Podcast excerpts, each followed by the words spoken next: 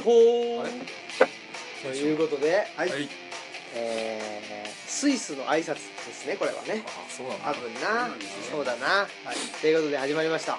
オムライスラジオです。私オムライスの革命児青木です。はい。ぐるぐるぐるぐるあぐるれ何してんの？指導。あれ？ボンジーヤ鈴木です。お。どうも。えー生粋の下町っ子酒井です。はい。ということで 下町か。下町ね。はい。下町とは何かっていうことでね。そうですうん、ね考えていきたいなとは思いますけどね、はい。い、わゆるダウンタウンということですか？そうですね。そうですねまっちゃん浜ちゃんみたいなこと？下そう町なんですかね。どうなんですかね？ここには一言もそれは書いてないです。ダウンタウンじゃないんだ。ダウンタウンと下町の定義ってねいや僕もよくわからない。上町に対する城下城下ってことかな？ねえ下町。ジョーカーなんですかねお城をいただいてるっていう庶民が住んでるとこってことなのかね。そうなんじゃないですか庶民街庶民ね誰が貧民窟やね誰？も言ってへん誰がお前誰が貧民窟に住んでる言うて。聞こえちゃったからそのもう完全にあれだよね大阪だよね。誰 誰も誰が誰がって誰がやねん。誰がやねん。のっ作ってくるっていうね。でもねなんかあの聞いた話によりますと、はいあの古本屋さんを個人で始める方が非常に増えているそうなんだ。ということもあるそうでございます。そうですか。あるそうでございます。ありそうですね。うん。あのそうやね。そう。個人で。でもさっきも言ったけどこれもなんかなんなんですかその古物？うん。となんか古物商とかね。古物商とかのこの辺はでもちゃんとやってるんじ許可ゃないですか取ってるでしょねうーん。この人知ってます？あの、えーこの人、えー神戸市中央区元町通りにあるは千三っていうあお店。名前聞いたことあります聞いたことあるんだ。千三っていうのは。でも行ったことない。元町通りってことは？あの商店街商店街か。にあるのかな？うー2階だね。ん2階って書いてある。本当だ。ど今川ビルディングって書いてるから。こなんだろ店内ではビールやコーヒーも提供してへえうねちょっとい2013年から芦屋川で一箱古本市を友人と開催って書いてええー、一箱古本市ってやってましたよね。るよくありますよね。うこのね知り合いのねうん。瀬戸井の健子のね。ん勝手に背取りって言ってる。ケンちゃんっていう人がね。まあ。瀬戸利のケンちゃん。あ下町っぽいねそれね。うん。全国でなんとかの。やってるよね。全国でやってる一箱え古本ー、すごいよ知り合いが？ううん。ん。そうなのよツーラブだねほん。とつつ裏裏ねまあね荷物送っちゃえばねうん。いいだけなん。でうん。分自分は手ぶらでねそうそうそうそそううなん。だドアツードアで行けるっていうドアトゥードア人気らしいよそドアトゥードアっていうのかなワンストップでねうん。ワンストップのドアツーうん。あれワンフレーズポリティまあフレーズポリティクスねすごいな。そうなんですよ。でもなんかさそういえばその一箱っていうんで言うとさ、うん。あのねマスク氏も言ってましたけどこの間ここに来たね、うん。あの某ねカバン屋さんの人もね、うん。うん。なんかあのななんで行商？行商した。いって言って、ね、行商じゃないですか、一箱一箱もなんか持ってなんか売ってね回ってっていう。そうでしょうね。行商的なことをしたいって言ってる人がねなんかまた知り合いに増えてる？いて、うん。行商的なことするってどういうことなんですかね？あの店を持っちゃうと、うん。まあいろいろ大変じゃないですか、うん。っていうんじゃなくって店を持たないということに主眼が置かれているのかそれとも行商っていうところいろんな人といろんな場所で関われるでしょ、うん。そっちの方に主眼が置かれているのか。なんかどっちもっぽいね。どっちも？そうだね、まああのお金の方はね在宅でなんとかするって言ってたから。そうなんだ。鈴木さん結構在宅って言葉好きですよね。これでね。在これあれそう在在宅。なんですよ。それ それもぞ在外やと思う宅じゃないからね外やと思うけ。どな なんだっけ。おおあでも結構その行商はさ、うん。あのーなんだろうね。まああの国もさいろいろ今方針を変えてきてるけど結構国的にはあれなんじゃない？あのーあんまりやってほしくないかもしれないね。そりゃそうでしょう。うですね。税金で。不安定になるし、うでなんだかんだ言ってもさいまだにそのあのーえー不動産。うん。あの動かない。まさに不動のねあれですけどその不動産とか建築。建築って言い方しないのか。ああいうのなんて言うんだっけ？行政的な言い方すると。家をさ建てたり売ったりしてあの経済を回すようなやり方。エイブルかな？それ会社とかじゃん。アパマンかな？うん。まあでもとにかくそのあの不動産。うん。基本的にあの日本でその不動産っていうのをものすごい力入れてきてますよね。国の政策としてね、うん。あの人口増加もあったけどあれ結局その経済波及効果っていうのがすごい高いってことになってたんですよね、うん。1個家建てたりなんかすると何千万ってかかるでしょ？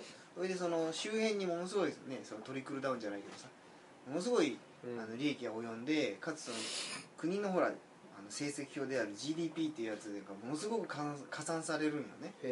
だから政策的にうん。あの国が栄えてるっていうふうに見せるのにはまずその不動産業っていうのにさすごいあの力を入れるっていうのが大事だったらしいんですよ。うん。で今この家余りのご時世さそんなもう夢みたいな話だけどさでも今でもどんどん建ってるじゃなってる。ねだから結局まあタワーマンションがね。そうそうそう、ね。誰が入るねんって感じだけどさ。こんなでかいのとかでもその反対側でさもうなんかの人が買って500んの万とかね800万ぐらい家が余っててあそれでもういよいよさその自治体が借り上げてさそのあと民間のやつを借りてあの借りるか買うかしてその公共住宅としてさあうん。の使うっていうふうにさうん。うんあの公共の団地って大体もう満タンでしょ、うんあの安くてそれ結構綺麗だからさだけどもうマンションとかもあ空いちゃっててさどんどん街が荒廃していくからそういうあの具体的にもう案じゃなくてそういうふうにやり始めるって書いてありましたへえそれはいいと思うんですよね、うん。えそれは都市部で？えーまあ、まず都市部でしょうね、あれさ過疎田舎がさ過疎だって言うけどだけど家の空いてる率って東京すごい高いんだよね渋谷とかへ二ー十何パーセントクラスまでへ空き空きになっちゃってて。それってなんかほそれこそ鳥取とかわかんないけどさ具体的なあれわかんない。それすごい田舎ってイメージあるとことどう同じぐらいあるんですよ。う東京もんね住めなくなってきてるっていうこともあるんですかね。そうかもしれない。うん。単純に余ってるっていう。うんうんだから行商なんかさあのするとさそういうなんていうの？あのまあそれこそなんていうのかな？昭和経済成長の価値観っていうんですかね？どんどん家を建ててさ。うん。うんでそのそれといろんな家電とかそういうものをセットにしてこうね。であのあのなんていうの？それをこうイメージ戦略でさ売っていってこうどんどん経済を盛り上げるっていうところから結構真逆じゃないですか、うん。もう一箇所にいないわけだからどんどん移動しちゃって、うんうん。不動産もももちろん持たないしそういう時にさっきのそのなんか余った家をあのなんていうのかな。この間もそんな話したじゃん。なんか無償でね提供したらどうかなと思うんですよね。メンテナンスだけその住む人たちがやってね、そしたら業商が結構現実的になるよね、うん。うん行った先にそういうの全部ネットで分かるようになっててさ。であここに余余ってるわみたいな。で2ヶ月ぐらい前まで誰かいたから結構綺麗やろみたいな感じでさ行って掃除とかそれは全部さなんとなくじゃなくてさ法的にルールがあるわけ。それを借りる以上はこれこれをするってなんかまあそれはシステムのことだからやりようがあるじゃん。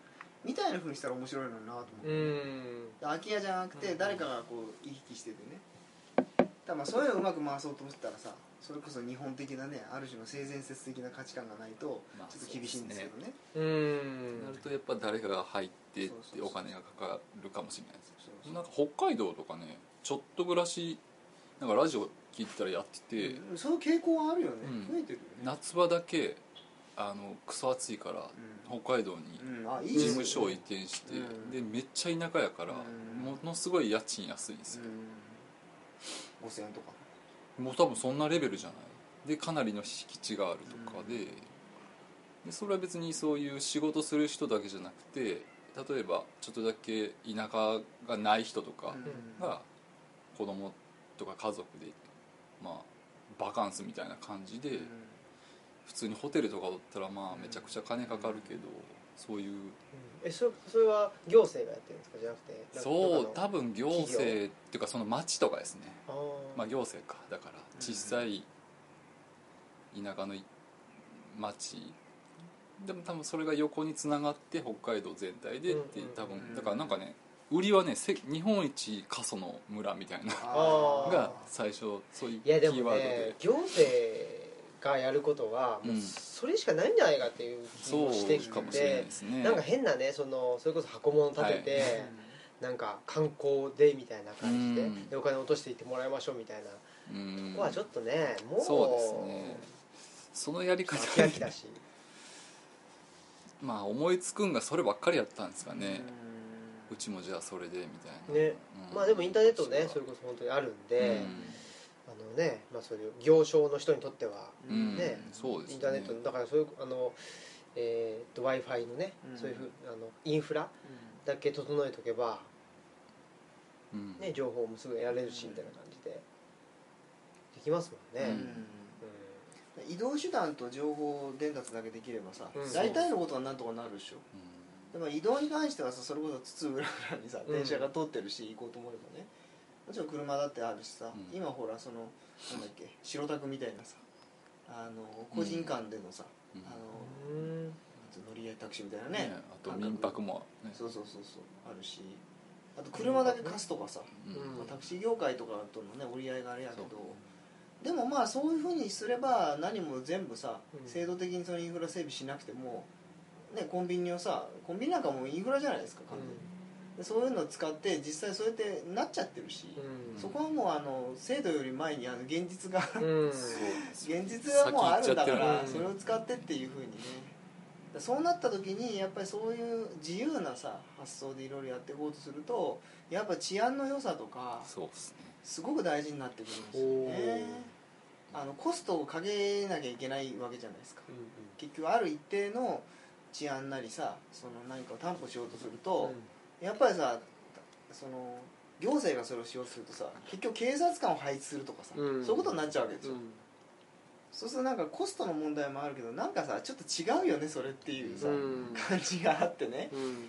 だってそれってある種の暴力によってさ統治するってことでしょ。うんだからそういうのってやっぱなんか気分としておかしいなって感じはあるじゃないですか。うん。感覚としては、でも実際にさこの間もすごい事件あったけどああいうのを見るとねやっぱりちゃんとそういうのしないとまずいのかなみたいなとこもあっちゃったりしてさ、だから結構そうやってあのなんつうの分散化していって人口の密度が多分これがどんどん落ちていくとそう治安のこととかさあの、えっと先週ねうん。話したそのあの全体と個の関係性っていうのかな、なんか個として振る舞おうとしてもこうやっぱり全体あのその人そこにいるっていうのは誰かが見てるしさ。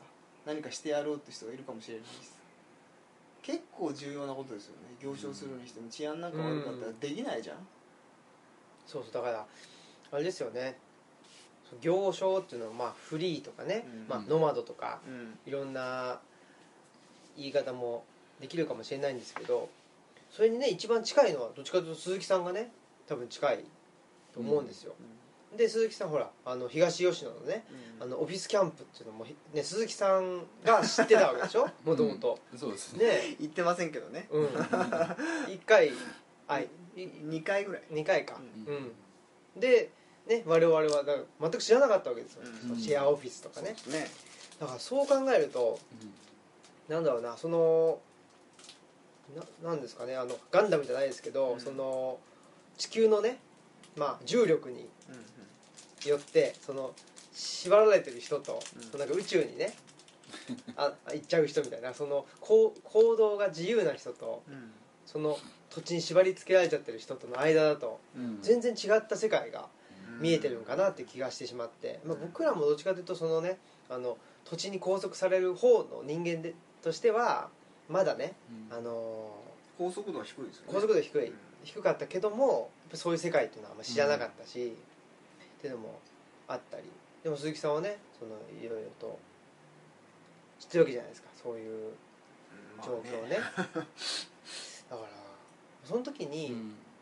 なんだろうなその自由に移動できる人たちのおかげで情報とかまあ経済も回る可能性もあるし、うん。でも逆に言うとその土地にずっといる人のおかげで、まあ、インフラが、うん。ね、あの保たれ続けてるということがあるんでここがもうちょっとねあのうまい具合に循環していったら面白いなというふうには思いますけど、なかなかね、あの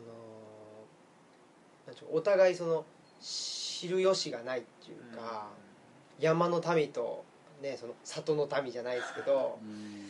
なんかねやっぱりそその人たちがあの交わるううん。ん空間というか場があったらいいなとは思ってたりして、それこそオフィスキャンプもそうだしさ今そういうだからそこのフェーズというか段階というかさ、うん。そのなんていうのその淡いみたいなエリアゾーンを作っていこうっていう、まさにそこですよね。うん。もうだってあのルチャリーブもそうでしょ思いっきりね、だって2人はさもともとね別にそこのネイティブじゃないわけだしさ、うん。うんそこのでもうなもちろんないしあのなんていうのそのそういう田舎のさ人でもないわけで、うん。そうですね。そういう意味で言えばさ。でもやっぱり関西人ですらないわけでね。そうね。僕はね 特にね。なんか東吉野に移住してきてる人も基本的にはやっぱりあの都市で育った人たちですよね。う、ん。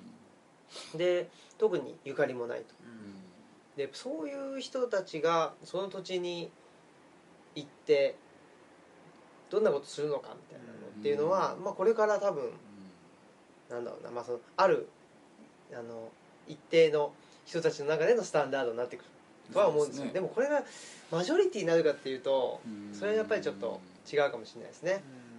だからその土地に縛り付けられてるというかね。うん。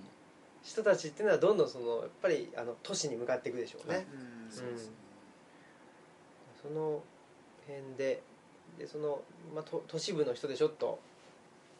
なんかなんつうのかなその視界がうん開けてるというかいう人たちはまああの田舎と都市っていうのをうん。往復したり淡いの空間をつ作ったりねしていくんかなとは思うんですけど、うんなんかそのさもともとは狩猟採集でしょ？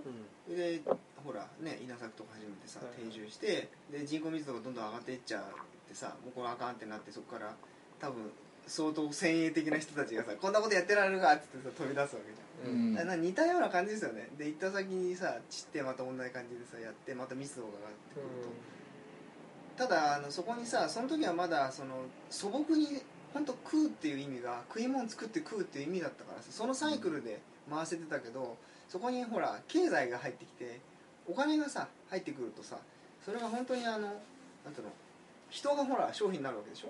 労働力になるわけじゃないですか。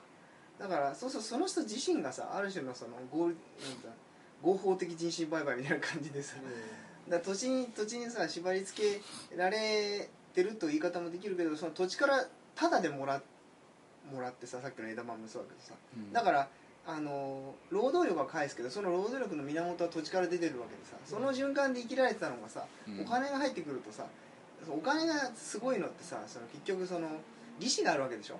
だからどこかでさ どこかで何かさ余剰があるわけだよね。でその実態とじなんていうのかなその人の取り分とさ実際のそのその全体を回してるものとの間に隙間があってさそこの部分をさそのその人たちを使ってる人たちがまあ回収するわけじゃないですか。だから一見あの経済が回って健全健全だっていうけどさものすごい不健全なんだよね。うん。その土地と自分がイコールじゃなくてさ。でそういう形を作るためにさ土地から言うたらあの満ち足りちゃうからさ引き剥がすわけじゃないですか、うん。で労働力として都市にさ集めた状態でしょ、うん。今。でもそれも飽和状態になっちゃってさ その人数がいすぎてさそれがこうインフレしちゃってさ、うん。それであのどんどんどんどん賃金が下がってさ。でその人たちがでもその大きな流れで言うと昔はその密集しちゃって食い物がないぜっていう水がないぜっていうのとまあ似たようなもんじゃないですか。だからうん。ひょっとしたらこうやって地方にバッと行くっていうのはあの同じ繰り返しのなんか一つのなんかセットなのかもしれないけどね。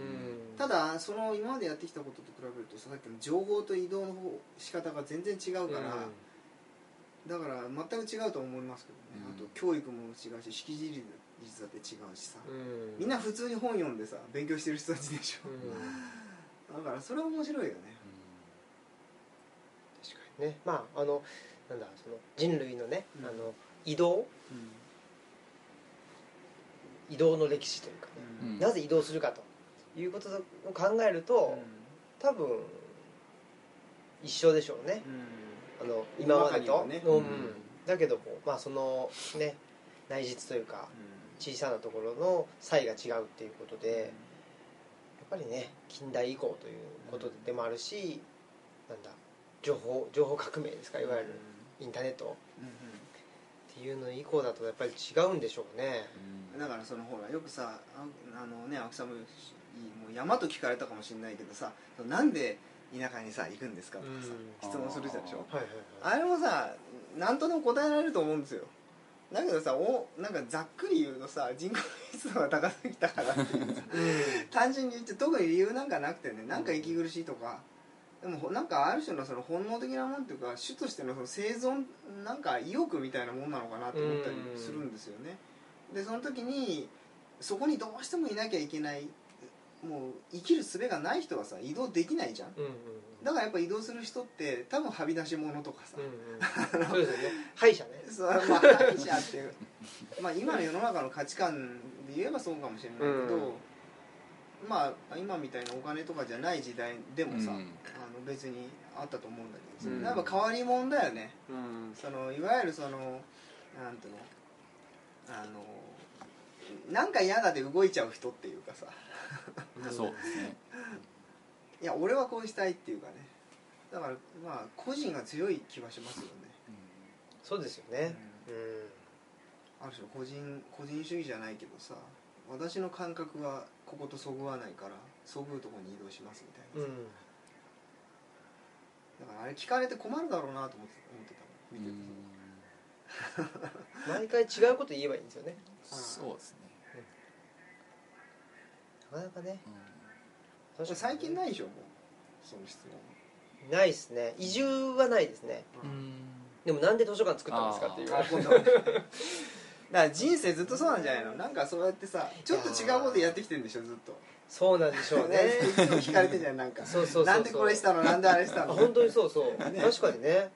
なんでこの研究してるんですかとかね。いつもこうあれじゃない？周辺にいるんじゃないの？こう。うんこうすね集落ができるとさあー。なんかなっつってさ 周辺の方に行って。そうそうそうそうそう結局ね。そうそうそう。うん。結局あんまり人がいないところに行きたいっていうだけの人間かもしれないですよね。でもそれによってさポッとこう島を作ってさで LINE ができるからうん。行きやすくなるじゃん、それまでさまあコンサバだった人たちがねちょっと行ってみるかっつって見に行ってみるうん。でだんだんここが広がってくる、やっぱねあの風通しってことなんですよね。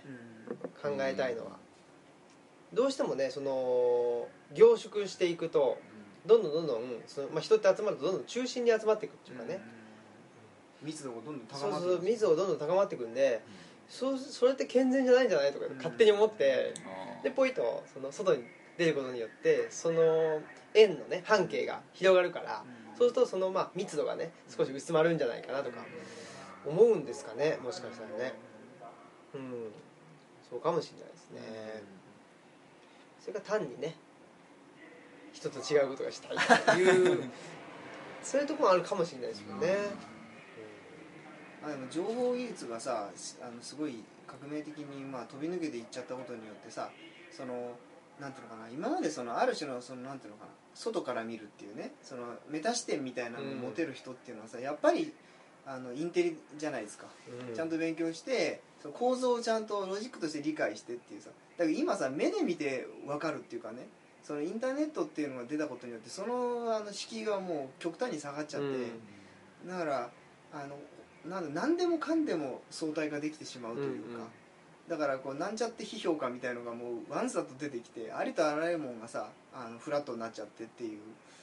これはさなんか一つのこう、まあ、弊害っていう人が多いのかもしれないけどある種の過渡期というか何でも物事ってほら一回バーッとさなんか出るとこうごちゃごちゃになるけどその後どういう世界にが来るのかなっていうのはちょっとね面白いなって気がするんですよ。なんかほら相対化って言ってたじゃない？ですかうん。なんかね言ってましたね。あ れなんか言ってた気がするな。相対化ね。なんかいななんか地方とさなんかこううん中でなんかなんか言ってなかっあ比較みたいなことたですか？比較ししてさうん。したいですよね。いや相対化っていうのはどっちかというとあまりいい、あのー 文脈では僕僕は使ってなくって何でも相対化っていうかね何でも比べちゃうと、うん。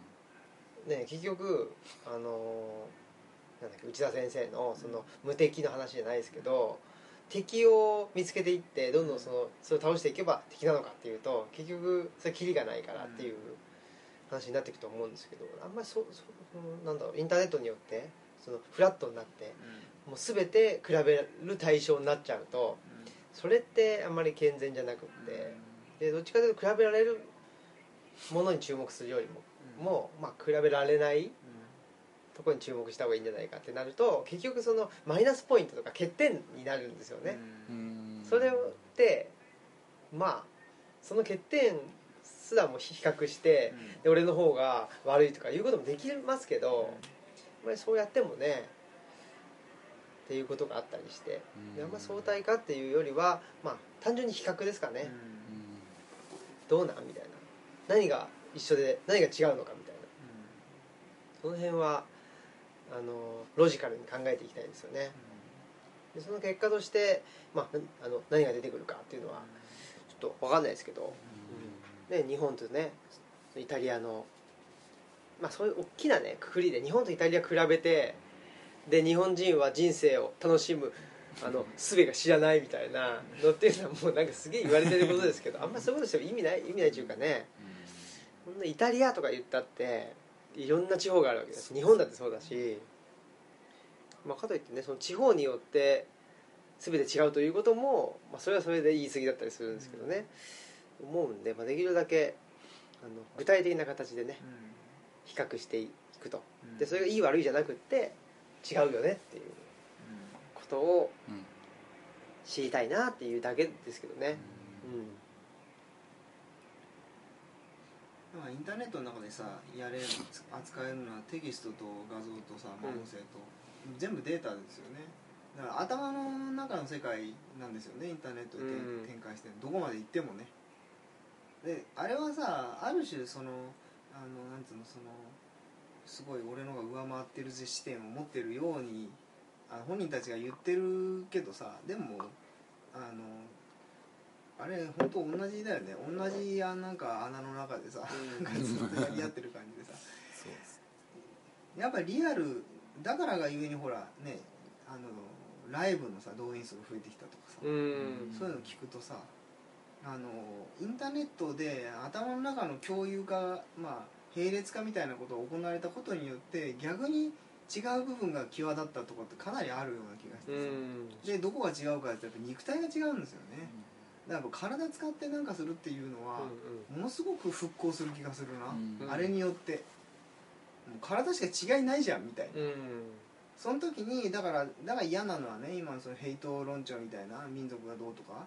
そう違う部分ですよね。そこをネットでさあのなんていうのかな脳内を並列化したことによって違う部分が肉体だっていうのがはっきり分かったからさだから民族主義みたいなのがものすごい勃興しちゃってるところあると思うんですよね、なんかでもあのあれはさあのその果てにはやっぱ戦いしかなくてでも最後はさどどんな戦いでも最後は講和条約を結んでさ和解するじゃないですか。だからあれなんとかなんないかね。戦いをしないであのなんていうのこう比較するのはいいけどさで違いここが違う体が違うっていうのが分かるまではいいんだけどどうしてそれをさこう認めるっていう方に行かないでなんで叩くのかね。お前と俺はこう違うってさ言ってさそそれはおかしいみたいなさ。でどんどんどんどんささっきのほらイタリアと日本を比べてってあるけど最近そういう番組テレビとかさなんかメディアとかすごい多い気がするね日本人のここがすごいみたいなのとかさ、俺あんななんかものすごくその民族主義的で良くないなと思うんですよね、それはそうかもしれないけどさ別にその比較しなくてもいいじゃんね、もっとさそれそのものを掘り下げればいいのになって思うんだけど、ねやっぱすごいとうん思われたいとかさ相手を逆に相手はすごくないと言いたいとかね。あれは褒めようと褒めててもけなしてもどっちもある種の増悪あの言論ですよね、よくないなと思うんだけど。でもまああの違いを認める認めなくいい方向にどんどんね日本は今このままいくとねそうですね。この憲法草案でいくとね 違いを認めない社会っていう感じにどんどんねなりそうな感じがしますけどね。ねえ。でも僕が今働いてるその障害者のねその就労支援っていうのはもう違いを認めざるを得ないというか、もう前提でしょそれがそうそうそうそう、うん。もうだからそういう意味ではまあなんかすごくある種健全かなっていうふうに思いますよね、ものすごく健全だと思うんですよ、うん。で健全な社会が作られる前段階としてその人は障害者うん。であるというふうに、まあ、言われていてで、まあ、いろんな人がいるんですよね本当に、うん。身体の人もいるし知的な人もいるし、精神の人もいるしその度合いも全然違うわけですけど、普通になんていうかな障害者っていうイメージとは全然違う普通の人といわれる。人もいたりして。まあただそのストレス耐性が弱いとかね、っていうことを聞くと、もう全然人事じゃないっていうね、こともあるんですけど。ちょっとした差ですもんね。そう本当に。ね。うん、だからそれを考えるとやっぱ社会と折り合いがつかないっていうのが、うん。まあ、ひ一つ障害の定義の一つだと思うんですけど。そうしたら障害じゃない社会と折り合いがつかない人たちがたくさん集まってきてる場っていうのがすごく健全であるっていうのはどういうことなのかなっていうことは思いますよね。社会がいかに不健全かというか、っていう気もするし、まあ、かといってやっぱりその就労支援なんでその社会にまあ復帰したり入っていくという支援をしてるわけで。結構ジレンマがねそうそうそうその辺はジレンマがありますよ、そうやねそっちが間違えてんじゃねえのって言いたくなるようなね。そうそうそうそうそうねだけどまあねなかなかそういうのって難しいですよね、うん、間違えてるっていう方向に送り出さなきゃいけなかったりするっていうのはなかなかねでね社会が間違えてるんだと言ってもちょっとねそれで動く世界でもないしね、うん、っていうのを、まあ、なかなかねジレンマもありますし、であのねほらこの前言ってた自民党のに誰が入れてんだみたいなね話もありますけどやっぱり一つはあれですよねあの補助金補助あ金のことはあるんでしょうーね。う、ん。うん、とは思いましたけどでもねやっぱり長い目で見た時に長い目どころじじゃなくなってくるかもしれないですけどね、その新しい憲法草案ということを考えた時に基本的人権を認めないとでそれを自民党が推し進めてるといった時にやっぱりその短期的には経済によって引っ張っていって長期的にまあ自分たちの思った通りにするというのっていうのはなんかすごくその現政権のやり口と似てるなということは思いますよね。なんかねアベノミクスとかね、まあ補助金とかで引っ張っといてで最終的にはまあ基本的人権をうんあの認めないような、まあ、国民よりも国の方が上に来るような、あの体制を作りたいということなのでそこもまた、まあ、僕はジレンマは感じてないですけどそれはおかしいと思ってますけど、まあでもねそれをどう思ってるのか分かんないけど自民党に投票してしまう人がいるわけだから、それはどうしたらいいのかなっていうことは思いますよね。うんで僕がね、あのー常々応援してるその社民党がねもうどんどんどんどんその自利品化していると、もうね。うん、いうことが。今何人ぐいやもう2人とか3人ぐらいしかいないんじゃないですか？3人いるんですかね。うん。そのぐらいの感じですもん。だってこの前ね福島さん福島さん。副投手だっけ？副投手でしょ、ね。で投手の吉田さん？は落ちたんだよね。人じゃないの？一人。うん一人か。議員は一人じゃないそうか。国会議員 そのぐらいのねレベルじゃないあじゃあ小山小川小川じゃあ小沢一郎とあ違う。山本太郎。山本太郎。の仲間たちだっけ？うん。の方が多いんじゃないですか？多いでしょうそれは。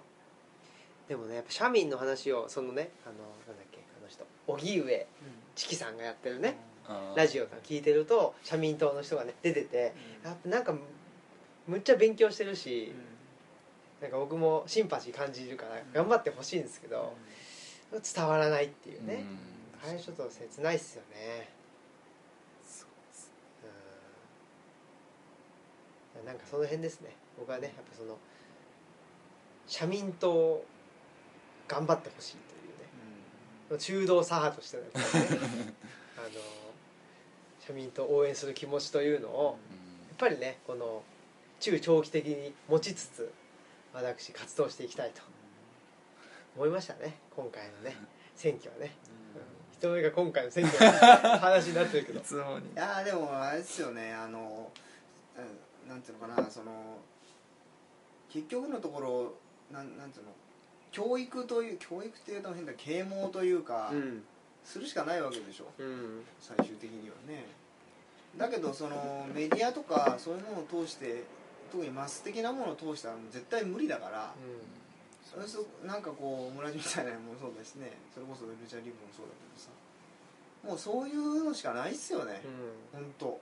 本当にあの人々が勝手にやる井戸端会議的なところであのなんか勉強していくというか。もう他ないんじゃないのと思えてきて、うん。手が。でこれで本当にさその憲法草案になったらさそのなんつうの言論ある種の言論統制じゃないけどねみたいな感じになっちゃうし、だからん。本当にもうレジスタンス状態ですよねこれマジで。そうですよ 実はねオムラジがいつの間にかねねレジスタンスだったみたい。なでもそううん。ほらねあのー ねお菓子食べながらうねん。こういう海賊ラジオ。そうそうあの 雑談をね垂れ流してますけどいつの間にかねうん。我々がレジスタンス化うんしてしまうというかだからねうん。別に私たちはですね普通のことを話してるつもりなんだけども、でもそんな映画とかであるよね。普通にさあある日さ政府がうん。お尋ね者にしてたみたいなね、あるある、えー、どういうことだみたいなさ、SF のね映画とかでもね未来世紀ブラジルとかそんなんじゃなかったかな、うん。なんかなんかいきなりほらあのー公安というか、そういうねその武装警察みたいなのがドーンって、あのー窓からね飛び込んできてでなんかあの逮捕されちゃうみたいなっていうのってよくありますけどね、でも本当にねその社会主義の国であった話ですしねそういうのってうんねそうですね。うん。いやー本当に分かんないですよね、わからないね。うん。オムラジがいつまで続くのかというね。そうそう。まあねあの登場人物はいっぱいいるみたいなのでね、それはまあ大丈夫でしょう。表彰人物ね。危 そう険を感じ顧みずね出てくれる人。あの危険だと思ってないからね。まさかね。まさかだってほらオムラジっていうのはあのほら最近ねあの木金で始まりますけどああのああいうのがオムラジだと思われてるとこありますからね。いやほら。オムラジでしょ。いやいやいや。ああいうのがってほらなんつうかそのねバンドがねその紅白出たりねメジャーデビューしたりして、うん。ね、ニコニコやってるんだけどその実はねメジャーデビューの前は もうねもうなんかライブ会場ではもうえらいことになってなんかねいろいろ。全裸でダイブしてたみたいな物投げたりね。物投げたりね。したみたいなね。ことですから。やっはいぱりね両方やっていきたいですよね、そうですね。うん、気づかれないようになのかうん。何なのかね。あの音声っていうのがいいんじゃないですか？やっぱ顔をね、うん。出すってなるとさちょっと敷居が、うん。高いですよね。いろいろ危険がね家族に危険が及ぶかもしれないいけど、やそうだね、マークされちゃうかうんまあ、僕はねあの顔出してますけど。ら というかもう家家まで明かしてます。家まで。だから本当あの 知らない人からね。そうそうそう。来るなら来いですよね。知らない人から電話かかってきますもんねガンガン。すごいよ。で今から行っていいですかみたいなポケモンのスポットかなんかなんでらしいですね。らしい。よく知らないです。何が言うんだろう。なんかいるんじゃない？青木青木門みたいな。青木もんなんとかもんなんですかかぼかぼすもんだけ？どかぼすもん。あゴールあでも犬型なんでしょかもしれない新潟ロボットそこは猫でいいだろう。猫。で本当にね。そんなこんなですわ。ははい。いね。まあねあんまりこうアナーキーなこと言わないでね。我々そうですね。政権寄りでね。そうです幸福をね実現していそうそうくというそうそうそう。幸福をね幸福を実現す実る現させていくぞと。行こ僕もねやっぱり第三文明の方をね運命の方。作っていきたいとそうですね。う行こうということですね。行こうってことですでもあの佐藤勝さんすごい応援してるよね第三文明のね人たち。そうっすね。ね。対談してる。第三文明の人たち。宗教的文脈でものすごくやっぱ噛み合うところがあるんでしあょうかるんでしょうね。ねいや俺もそのねあのなんか目に見えないものみたいなものをさ一つ判断軸に入れ、まあ、どこまで入れてるのかわかんないですけどね。はあの確かに大事だなと思うんですよね、うん。そうだね。やっぱりまあ何でもそうですけど巨大な組織になった時にうんどうなんみたいなところがありますよね。うん。まあね歯止めとして機能してほしいけどね、うん。そうなんだけどね。いや。どう考えてもそうならないだろうみたいな感じ。に 思っちゃいますよね。まあね。ついね。いやということでね。はい、ね。あそうだ。ジングルを全然流してないですね。あ。そうですね。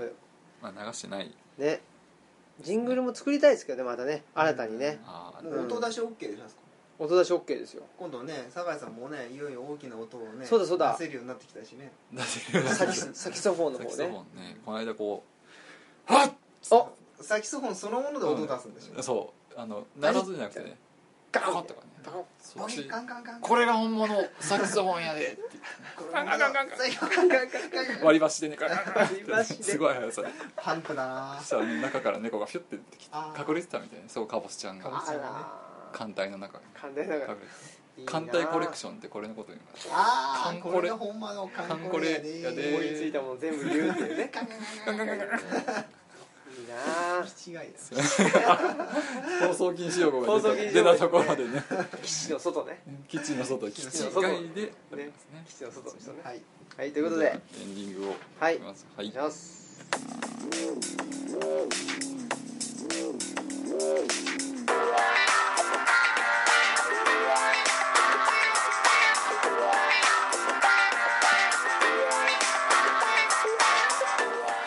よし。ということで。はいでもねやっぱしね今思ったけどあの下町っていうのははい。あのー高度経済成長とともにあったなという気がするから、まあこれをね懐かしむっていうのはまあいろんなねいいあのーいい意味と悪い意味っていうかねありますね。そうですね。ノスタルジーってそうですよね。うんうん。なんかその当時生きてた自分としてはいややったなって思うことも振り返ってそんなところも含めて肯定的に見ようとしたらこういういいいいイベントというかになるけど実際暮らした人はくせえなとかうんね。あったはずなんですよねね。絶対ね。不便だったですね今と比べたらね。で最終的にはこれをディスって終わる。いやいやいやそんなことないですよ。そんなことないそんなことないけどね。まあまあいろいろと、うん。まあ、こういう人たちもね増えてるとか。まあその、うん。インディペンデントです。インディね。インディインディの流れが来てるぞとうん。行商も。もう勝手に独立してもう勝手にやるとそうです。そうですね。勝手にやるでそそれで勝手にやっちゃうといつの間にかあある日急にねコンコンコン。あ。警察です。っ て急に来るからね。来るとめちゃで公安ですとかねそしたらもうその取り調べの様子をね、オムラジで配信しました。あらそうですね。配信いどうやってんだ？ろうやーということでね。なんかオムラジの何でしたっけデータフォルダーが満杯になっちゃったんですあああれね。あのそうオムラジアップできない事件でしょかはい。いやあれなんかこの間ちょっとこの間その時じゃないんですけどね。これバックアップ取ってんだけど音声は。だけど俺のパソコンに撮ってたんですよ。おおでこれ確実じゃないなと思って。で毎週ちゃんとこの日が決まってんだしさその後に自動でバックアップ取ればいいわけじゃない。サーバーの中でね。で設定してたらその重いんでしょ。うん。あ普通バックアップいくつも取るんですよあの日付でね。あうん。それがそのままデフォルトで言ってたらその日付ずずつ全部バックアップ取られちゃっててぜ全部の音声のあ一瞬で満タンになっちゃったよう考えたら1個残ってりゃいいじゃんってそれを更新していけばいいだけど、うん。1個にしたら残ったうございます。もしぶっ飛んでもデータ残るということで青木と えデータを消してしまった鈴木と。酒井でした。さよなら